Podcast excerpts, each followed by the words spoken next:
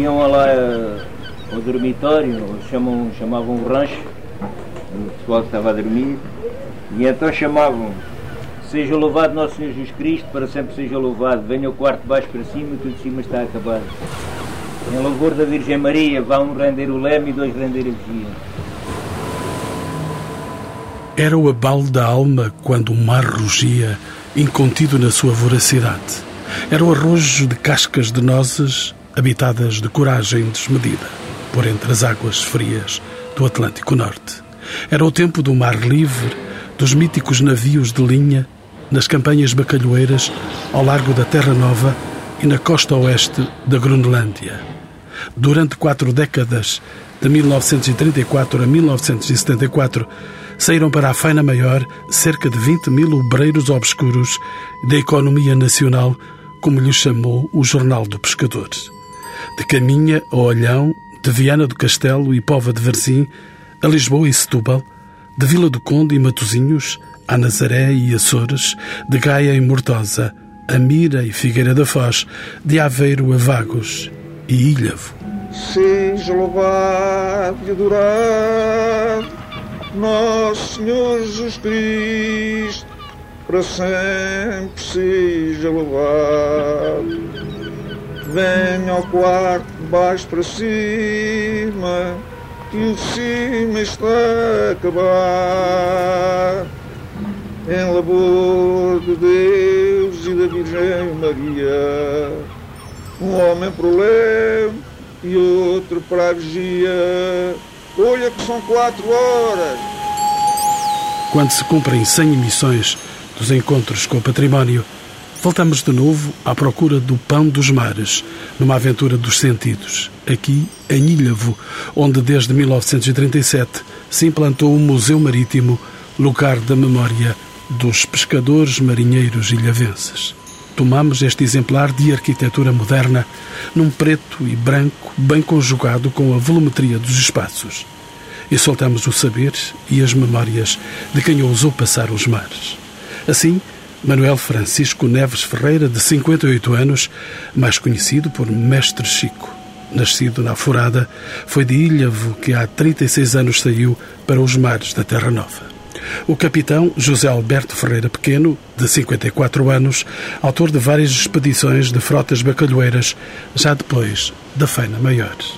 Ainda o arquiteto Nuno Mateus, de 49 anos, coautor com José Mateus do projeto de ampliação e remodelação deste Museu Marítimo, distinguido em 2002 com o Prémio da Associação Internacional dos Críticos de Arte do Ministério da Cultura.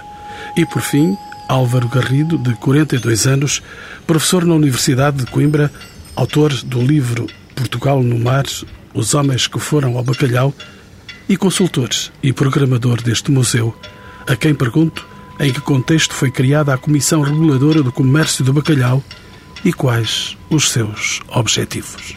Em 1934 foi criada a Comissão Reguladora do Comércio de Bacalhau que significava, na época, uma espécie de vértice do sistema protecionista que o Estado Novo em formação adotou e impôs para a indústria nacional do bacalhau, que de facto tinha sido intermitente e irregular durante o período da Primeira República, mesmo durante o século XIX, e o Estado Novo, dirigido por Salazar, dentro de uma ótica autárcica e protecionista, adotou o um modelo de proteção da indústria nacional do bacalhau, que significa da pesca, da secagem, da própria construção naval, um modelo bastante artificial de financiamento dos preços e dos próprios fatores de produção, de controle da mão de obra, muito apertado através dos grêmios e das casas de pescadores, dos próprios sindicatos, e todo esse aparato organizacional eh, marca o arranque de uma época de algum fulgor desta indústria, embora um fulgor artificial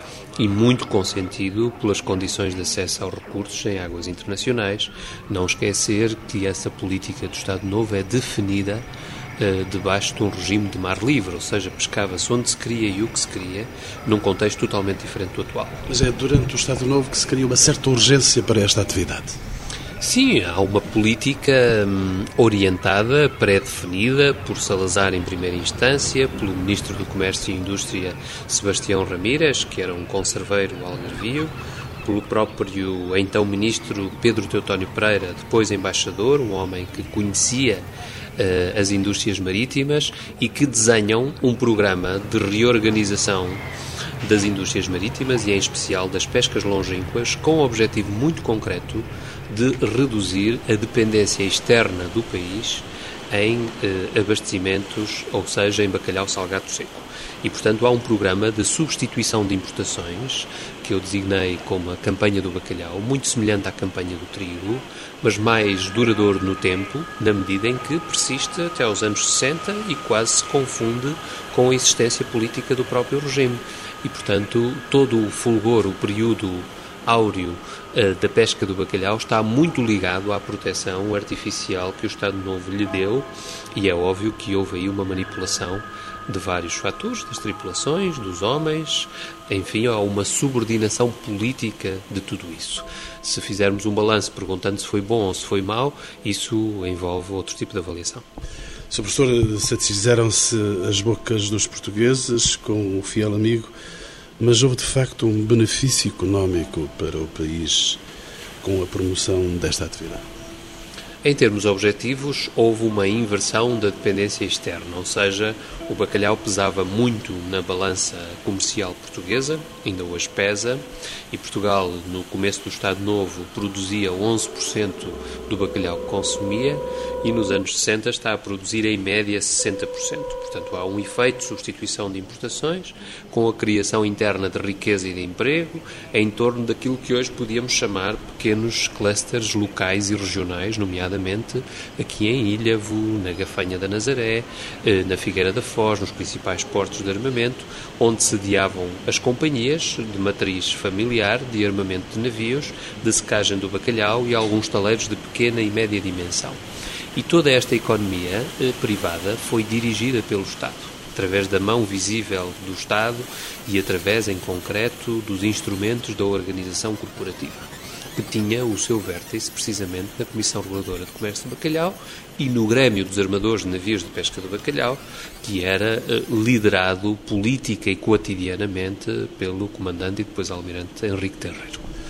É evidente que o armazenamento do bacalhau requeriu eh, a construção de alguns eh, edifícios associados à indústria do frio. Onde é que se localizaram estes armazéns frigoríficos e como se articulavam com esta pesca do bacalhau? A gestão política do abastecimento obrigava a uma gestão dos estoques e das reservas, de modo a prevenir a escassez. E este era o grande medo relativamente à experiência que Portugal tivera durante a Grande Guerra e durante a Primeira República, que em parte também se erudiu e desgastou devido à questão das subsistências. Tudo podia faltar, menos o bacalhau na mesa dos portugueses. Exatamente. A gestão política do abastecimento é muito cuidada. Os principais armazéns da Comissão Reguladora estavam sediados em Alcântara, onde é hoje o Museu do Oriente. Eh, era a sede com uma capacidade de armazenamento muito significativa. Era um dos armazéns frigoríficos eh, melhor capacitados a nível internacional com tecnologia de frio do mais avançado que existia na época, que foram construídos e terminados em 1940. Aliás, foi um projeto arquitetónico interessante, com traços de modernismo, elementos decorativos do barata feio, etc. E de grande resistência física. Esse edifício foi de difícil eh, dobragem para o atual Museu do Oriente, que está lá, em substituição desse espaço. Sim, eram edifícios eh, de uma arquitetura monumental, de tipo fascista, em pedra, edifícios austeros, mas muito duráveis, muito resistentes.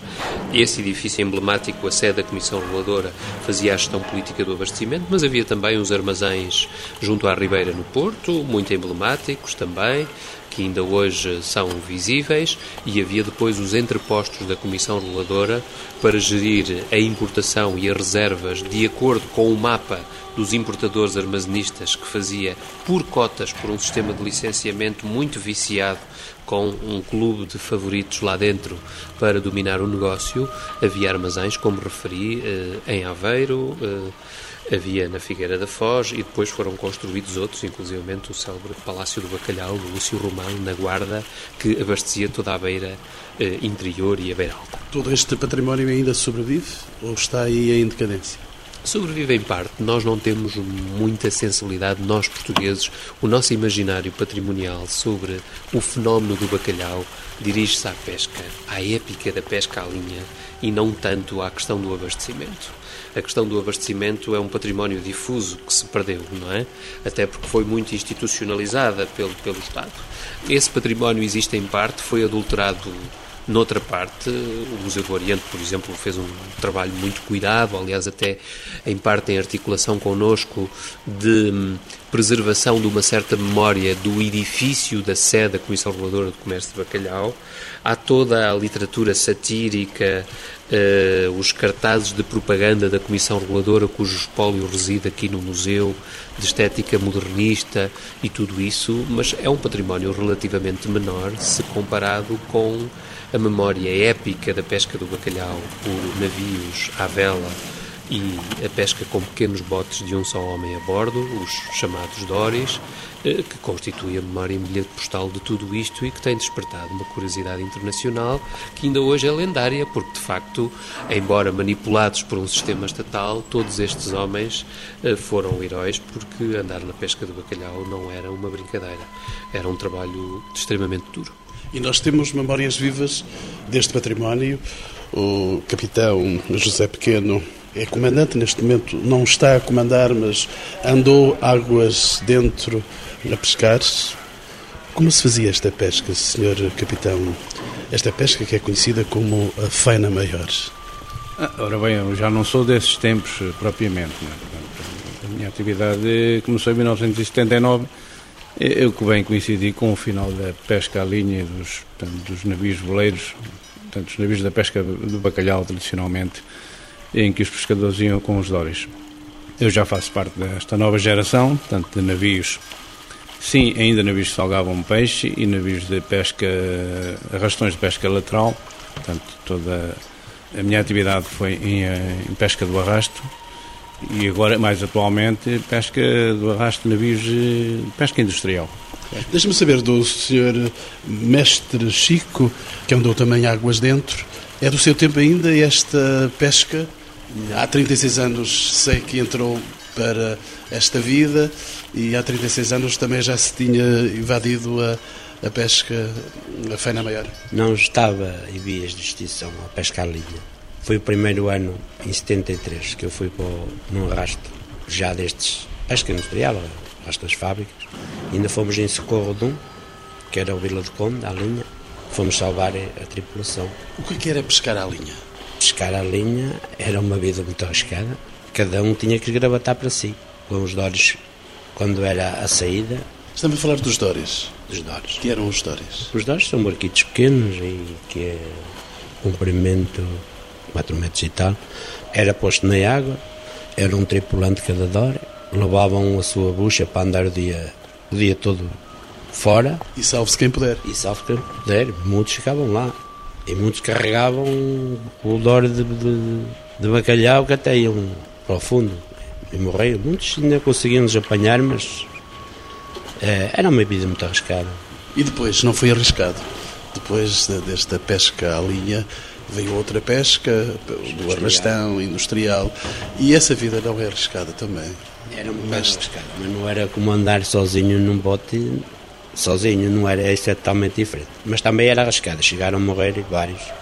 Que eu lembro na Noruega, um mau tempo, foi um por um portaló, apanhou atravessada por a destes barcos que chamavam os clássicos, a pôr a rede dentro, veio uma vaga do mar e ele foi por Portaló, desapareceu, nunca mais apareceu um pescador. Também era arriscado. E quando nas portas, a, pôr, a engatar as portas, que aquilo é tudo já portas, cabos de aço. Havia muitos, também na minha companhia, um ficou sem um pé, o cabo de aço cortou-lhe o pé, fomos levá-lo à terra. Era uma vida, um bocadinho, mas não se compara nada com a linha, a linha... Mas sei que o senhor, uh, afinal, meteu-se nesta vida para fugir a uma outra vida, porque Exatamente. também não queria arriscar nos sertões da África a guerra colonial. Foi isso que... Exatamente. Eu já era casado e eu fui em abril para o Bacalhau para fugir ao, à tropa. E em junho já me estava a chamar para ir à tropa, à tropa, mas eu estava no Bacalhau. Todos os anos tinha que ir fazer um requerimento já estava, depois vim aqui para a Costa Nova, a minha senhora tinha que ir ao Porto fazer um requerimento lá em que o meu estava ausente, no mar. Pronto, até liberar a tropa, andei oito viagens. Andava também em trabalho nacional, digamos assim, andava Exatamente. a colher o mantimento para os portugueses. Era, eles facilitavam. Quem fosse para o bacalhau não ia para a tropa. Mas pronto, e depois a rapaziada nova ia. E era uma maneira de ter também tripulações para ir era uma maneira de arranjar companhias, não é? Porque havia uma frota muito grande nesse tempo, de arrasto, e era preciso companhias, e a gente não ia para a tropa, mas também havia outras coisas lá, havia, muitas vezes ficávamos bloqueados por gelo, às vezes era preciso vir barcos em socorro uns dos outros para abrir, ou uns barcos mais resistentes iam abrir para os outros ir para trás, para a gente estava a pescar. O gelo começava a apertar, começava o mar a congelar, e quando davam por ela, como a pesca era boa, estavam ali coisa a pescar e quando davam por ela já estavam bloqueados por gelo. O gelo apertava e depois começavam a pedir socorro. Os barcos mais resistentes, que havia naquele tempo barcos que eram de rabites. Precisamente esta última viagem e que já não, já não presenciava aquilo há talvez 20 anos, até porque deixámos de trabalhar dentro das águas das 200 milhas canadianas, que era o caso. E aconteceu-me agora no Ártico, onde a última viagem que eu fiz, eh, na Spitsbergen, portanto lá mesmo no norte. O aperto do gelo. O aperto do gelo. E, portanto, eu já não pescava, digamos, eh, diariamente, portanto, continuamente eh, a atravessar campos de gelo e a trabalhar portanto, na, na orla do gelo, porque dentro é sempre mais difícil e andei agora um mês inteirinho a trabalhar, portanto, ao bacalhau, com muito boas pescas do bacalhau, uma viagem inteiramente feita dentro do gelo. Estas viagens ainda constituem perigo ou já estão suficientemente seguras por todos os meios tecnológicos modernos que estão dentro das próprias embarcações? As viagens no mar e na pesca, na nossa atividade, são sempre perigosas. O perigo existe sempre. O Damastor está lá sempre. O mar, o mar tem muita força que a gente não consegue dominar por vezes. Temos sempre muitos maus tempos, podemos ter manobras muito arriscadas, que ainda falou agora ali o mestre Chico, pernas eh, cortadas, acontecia, ainda não foi há muitos anos, um homem foi decapitado porque um cabo se partiu e, portanto, apanhou na, no pescoço, digamos. E quer dizer, tudo isto é um perigo. Nós mesmos, às vezes, ou porque não temos e o tempo, o, o, tempo, a meteorologia, ainda hoje nós temos meios muito sofisticados para estar eh, atentos, eh, mas a meteorologia ainda continua a ser uma ciência eh, que não é exata, eh, é imprevisível e por vezes nós temos informações de que podemos ir mais além e arriscamos. E ao arriscarmos podemos pôr a tripulação, porque em qualquer manobra que temos que fazer, a tripulação tem que ficar fora ao tempo, tem que ficar fora ao combés e, portanto, corremos sempre continuamente esses riscos. Antigamente era o homem sozinho no Dorem, estava entregue a ele e, como eles diziam, entregues a nós e a Deus. Vinham os nevoeiros, perdiam o contacto visual com o navio, não tinham outros meios, apenas uma pequena agulha? É? e que por vezes perdiam e não eram encontrados, que era difícil num oceano, no meio do oceano, apesar de ser uma distância de uma milha, duas milhas, eh, mas que se podem perder, pode vir mau tempo e descontrolar. Hoje o perigo existe nas manobras, são grandes máquinas, grandes guinchos, tudo é imprevisível, tudo pode partir.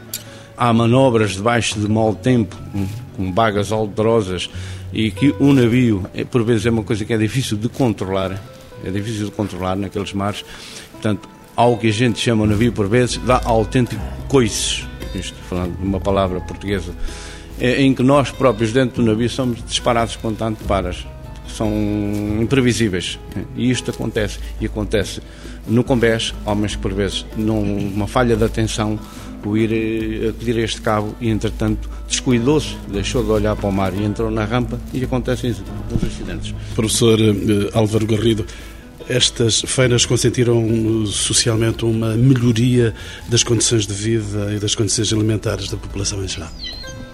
Sim, é indubitável.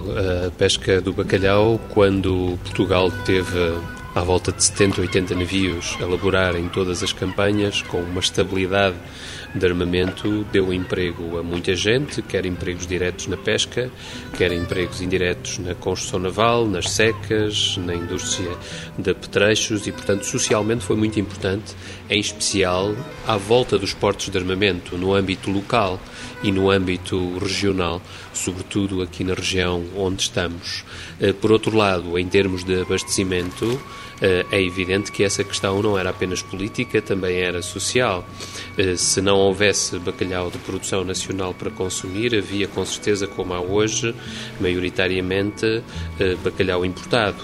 E é curioso que, do ponto de vista da economia dirigida e dessa lógica de manipulação do abastecimento, nunca o Estado pretendeu que houvesse uma substituição total de importações para não secar o negócio importador, porque se se comprava eh, bacalhau à Noruega e à Islândia, vendia-se-lhes vinho do Porto e outras coisas, e portanto, as razões de troca, havia aqui preocupações de diplomacia económica que eram mais facilmente dirigidas no âmbito de um Estado autoritário.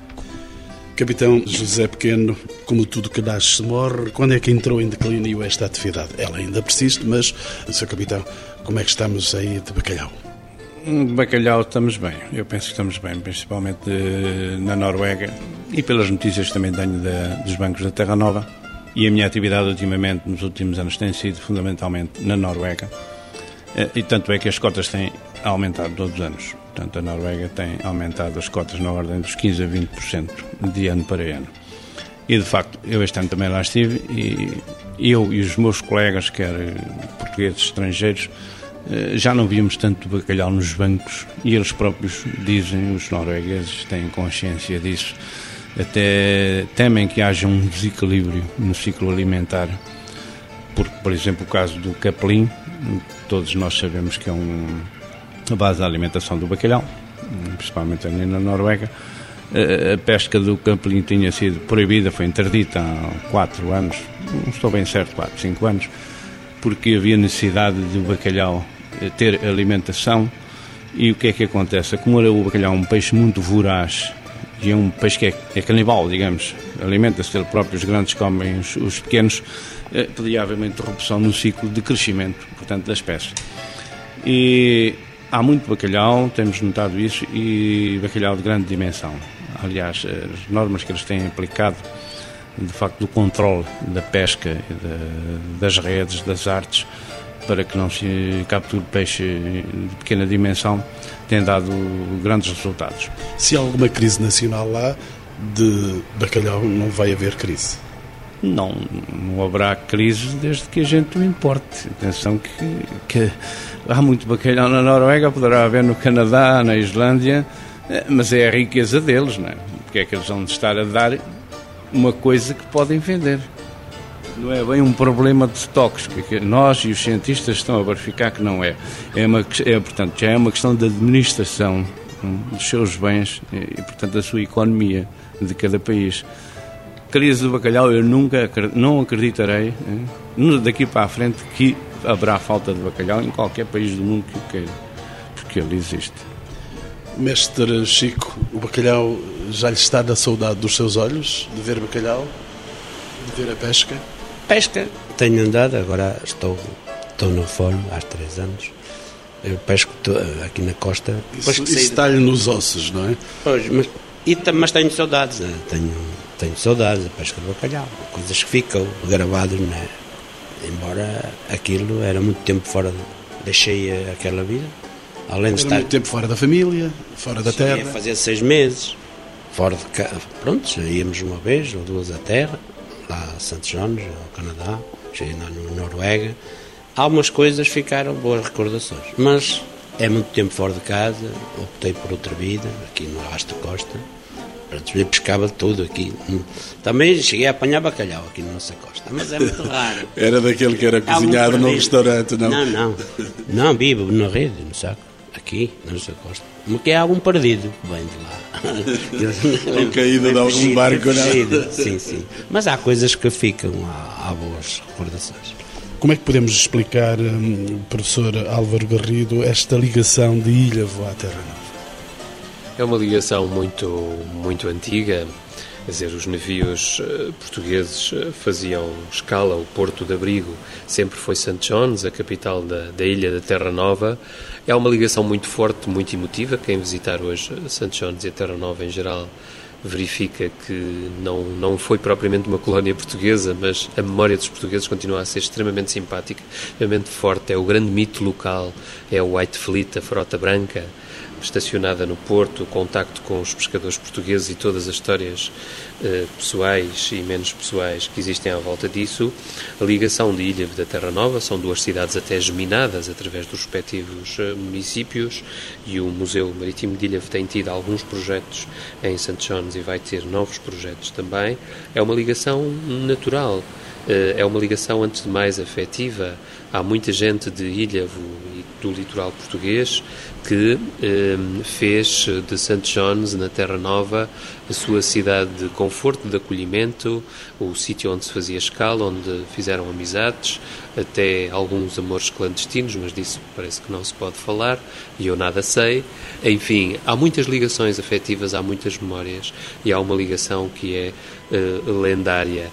Uh, por outro lado, a presença dos portugueses é evocada com muita saudade na, na, Terra Nova. Se nós chegarmos a St. John's hoje e perguntarmos a um, a um taxista, seja ele novo ou mais, ou mais velho, de que se lembra, eh, mesmo que não tenha visto, desfila de imediato todo um rol de memórias? Mestre Chico está-me a dizer que sim, que é verdade isso. Há uma memória constante, permanente dos portugueses sim, lá fora? Há muitos com sangue português. Vejam. Porque afinal havia algumas aventuras, não é? Muitas. Naquele tempo éramos novos, com 20 e poucos anos, pois a gente estava de dois ou três meses no mar, chegava. E os portugueses sempre com vocação de povoadores. Exatamente. E tanto é que lá, as, as mulheres de lá, os portugueses não queriam nada com espanhóis ou com franceses. Os portugueses mas eram especiais. Era uma amizade espetacular. Os portugueses, é, é aquilo. E acredito, está lá muita, muito sangue português. Seu capitão, era uma vida de grande proximidade com as pessoas? Era, era sim, senhor. Depois de tanta solidão? A solidão é, das águas, dos isso, mares? É, sim, sim. A vida no mar, e naquele caso a vida de bacalhau, está dito que é uma vida muito dura e estressante. estressante. Se posso dizer que o primeiro mês, e ainda hoje acontece, eu cheguei a fazer viagens de cinco meses seguidas sem, sem avistar terra, sequer. Fazer abastecimentos no mar e chegar a Portugal, sair de Aveiro, no caso, sair de Aveiro ou sair de Lisboa e chegar ao continente, cá a Portugal, passado 150 dias, que era o termo do contrato, eh, sem sequer ter avistado terra. Portanto, o que acontece é que uma tripulação, e naquele tempo as tripulações eram de 50, 60 homens, mesmo já nestes navios de pesca industrial, produziam bastante por dia.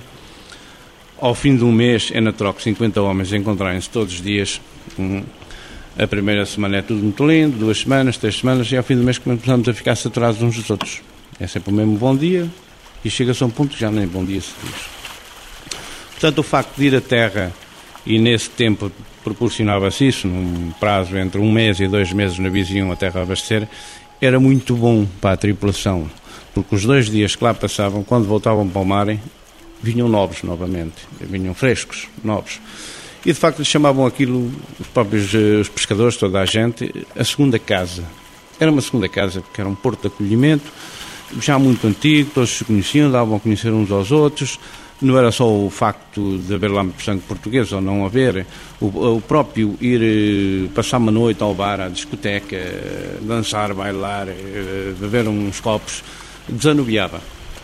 E sentia-se isto quando o navio vinha novamente para o pesqueiro, a malta estava outra vez com sangue novo, né? e revivia, e estava tudo bem disposto, e era muito importante. Hoje há muito mais essa dificuldade, os navios quase que não vão à terra, fazem viagens redondas, três meses, quatro meses, chegam a fazer cinco meses. Hein?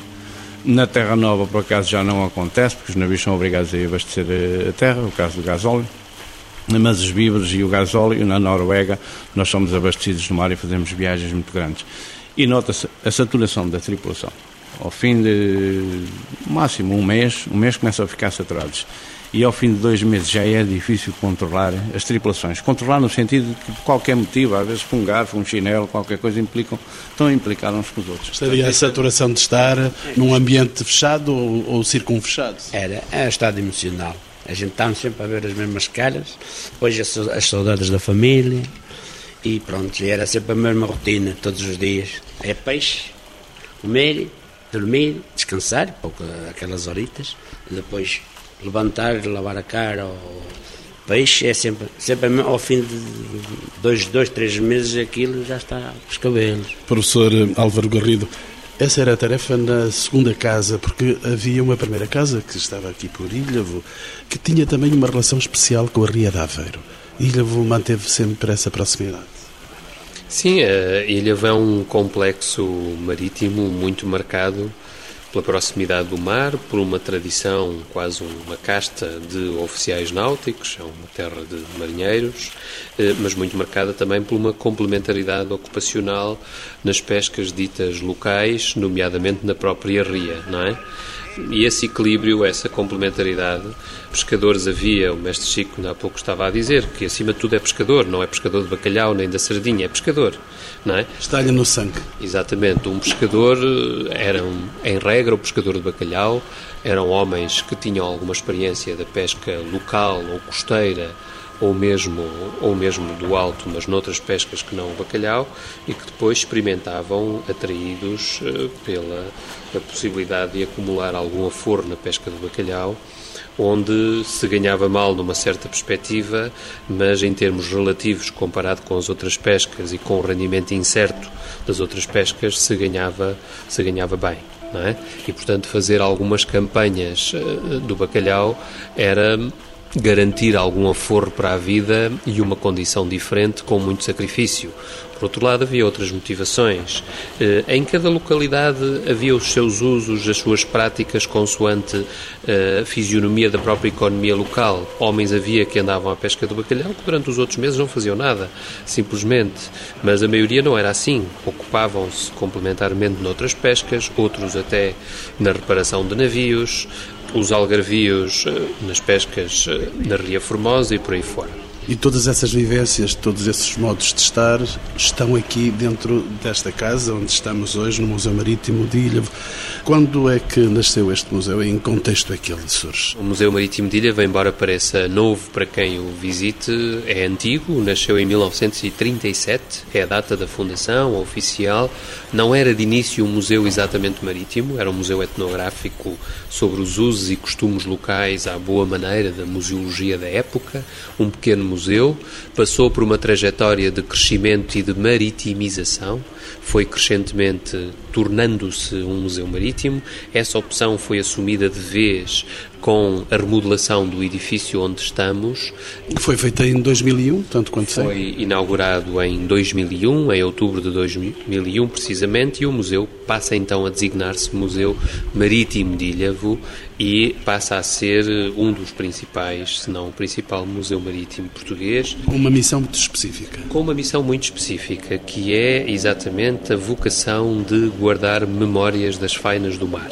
Nós temos um conceito teórico e prático que modela e orienta toda a ação do museu e o projeto museológico, eh, é a ideia de conservação memorial, ou seja, a ideia de que este museu guarda e renova, recria permanentemente memórias dos homens que andaram nas várias fainas do mar, sobretudo na pesca do bacalhau. Através de coleções?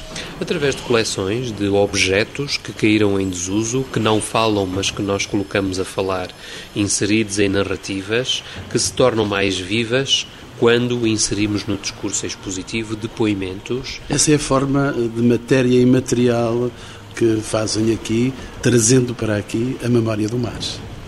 Exato. Hoje a museologia contemporânea, quando trata de memórias que ainda têm protagonistas vivos entre nós, procura imaterializar os patrimónios mais materiais, os objetos uh, sombrios uh, e mudos, através de narrativas dos homens que viveram e que lidaram com esses objetos em contextos que são difíceis de imaginar para quem não pertence a este mundo humano. Por isso é que este museu é muito visitado, apesar de alguém se poder perder para chegar até aqui, porque não há ainda sinalética suficiente para que se chegue aqui tranquilamente.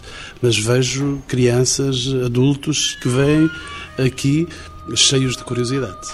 Sim, o Museu Marítimo de Ilhavo, não por acaso, é um dos museus mais visitados do país. Tem tido nos últimos anos uma média de 60 mil visitantes, que é um número bastante apreciável para a escala e os hábitos portugueses.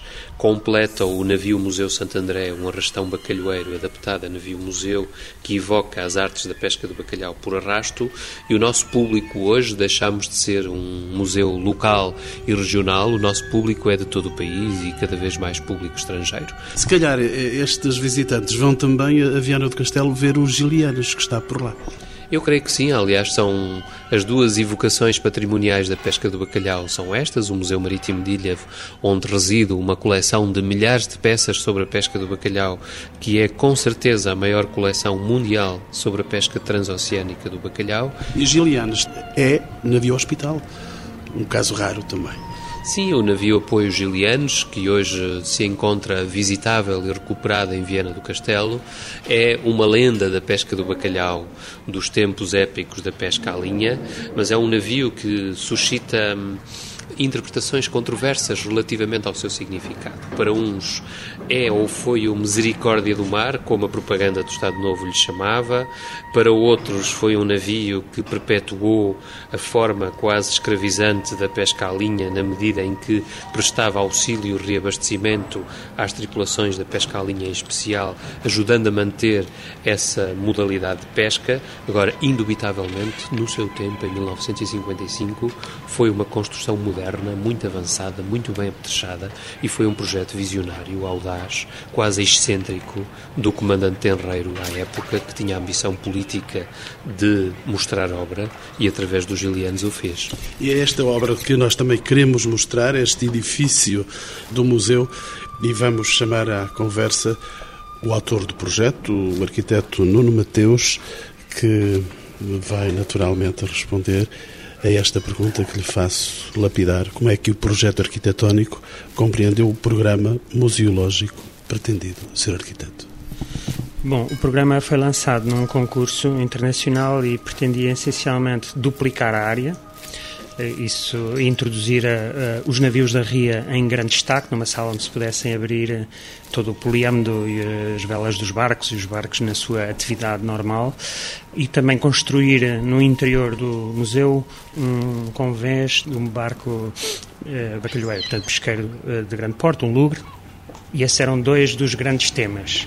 O outro era, era a sala de exposições temporárias, que poderia vir a articular exposições diferentes e renovar a vida do museu. E, portanto, o que acabou por acontecer foi, eh, no corpo existente, porque o edifício foi transformado a partir do que estava pré-existente, isso era um dado uh, adquirido do concurso, uh, estava financiado para fundos estruturais que pressupunha uma reabilitação de edifícios pré-existentes e, portanto, o que fizemos foi no corpo existente criar condições para construir esse convés navio. E como é que o edifício deste museu se articulou com a identidade de ilha onde ele está uh, incluído? Este edifício localiza-se fora do núcleo histórico e, e, e, característico de Ilha. Está, portanto, numa, numa periferia, rodeado por moradias unifamiliares e, portanto, é um lugar muito pouco característico. E, portanto, uma da, dos grandes objetivos que tínhamos para o museu era, no fundo, conferir uma urbanidade ao museu e, portanto, uma dimensão pública ao museu. E, portanto, nesse sentido, ele é uma peça, está à margem do centro, mas constrói, no fundo, uma nova centralidade com o edifício que está do outro lado da rua, que também é público, é um centro de saúde. Prepara-se, entretanto, eh, está em curso a ampliação eh, do museu. Que áreas eh, vão ser ampliadas e como é que o projeto arquitetónico se articula com este já existente? Esse estudo está numa fase ainda preliminar, mas está inserido num projeto que me parece bastante interessante, em que o, o, atual museu será estendido com duas valências principais. Uma é uma ligada ao empreendedorismo e, e às empresas, portanto, uma incubadora de empresas na área das pescas e na área da biologia marítima, articulado com a, a Universidade de Aveiro, e outro será uma peça de cariz mais científico ligado ao bacalhau, em que a peça central será um aquário onde teremos bacalhaus vivos, portanto, que disputa dificultará a possibilidade das pessoas verem o que é um bacalhau. Nós todos mais ou menos pensamos que o bacalhau é um peixe triangular achatado. É, é, o, é, o, que os portugueses em geral pensam que é o bacalhau. Portanto, vai ser uma surpresa muito grande para as pessoas perceberem que é um peixe relativamente uh, longo, circular e, e, portanto, isso é o que se pretende confrontar as pessoas com, com a realidade, eh, no fundo, biológica do, do bicho, não é? Sr. Arquiteto, neste Museu de Ilhavo podem apreender-se as emoções ligadas aos trabalhos do mar. Como é possível sentir de novo o cheiro do mar aqui?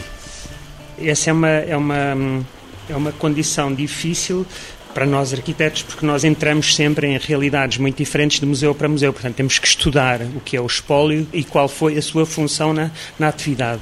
Neste caso, eh, nós tivemos o capitão Francisco Marques, que, que já faleceu, que foi o último capitão do Crioulo, e que nos contou peça a peça para que cada uma delas servia e discutimos com ele a pertinência da escolha de umas nepas, porque as linhas não cortavam as mãos, de, um, de uns anzóis eh, que eram montados de uma determinada maneira, enfim, de uma série de atividades que, e, do, e do modo como elas se passavam. Concretamente, por exemplo, nós temos uma série de manequins que queríamos que eh, expusessem não tanto aquela figura de cera, de barbas, de camisas de flanela, etc., mas a própria atividade uh, que era bastante hierarquizada no navio.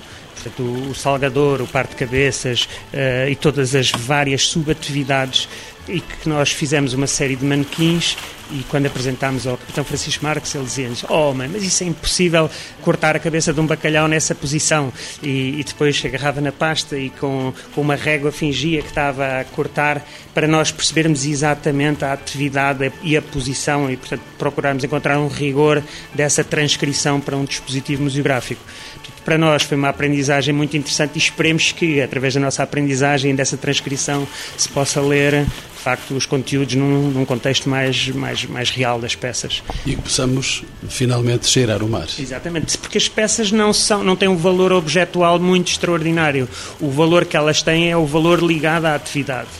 Eh, e, portanto, aí o cheiro e não, a, e não o olho, não é?